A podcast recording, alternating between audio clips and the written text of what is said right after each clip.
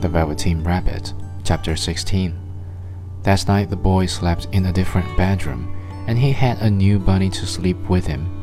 It was a splendid bunny, all white plush with real glass eyes, but the boy was too excited to care very much about it, for tomorrow he was going to the seaside, and that in itself was such a wonderful thing that he could think of nothing else. And while the boy was asleep, dreaming of the seaside, the little rabbit lay among the old picture books in the corner behind the fowl house, and he felt very lonely. The sack had been left untied, and so by wriggling a bit he was able to get his head through the opening and look out.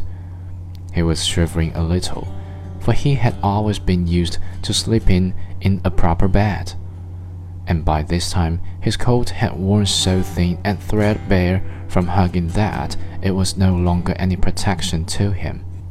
Nearby he could see the thicket of raspberry canes, growing tall and close like a tropical jungle, in whose shadow he had played with the boy on bygone mornings. He thought of these long sunlight hours in the garden, how happy they were, and a great sadness came over him. He seemed to see them all pass before him, each more beautiful than the other. The fairy huts in the flower bed, the quiet evenings in the wood when he lay in the bracken and the little ants ran over his paws, the wonderful day when he first knew that he was real.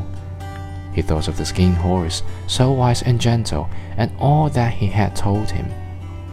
Of what use was it to be loved and lose one's beauty and become real if it all ended like this.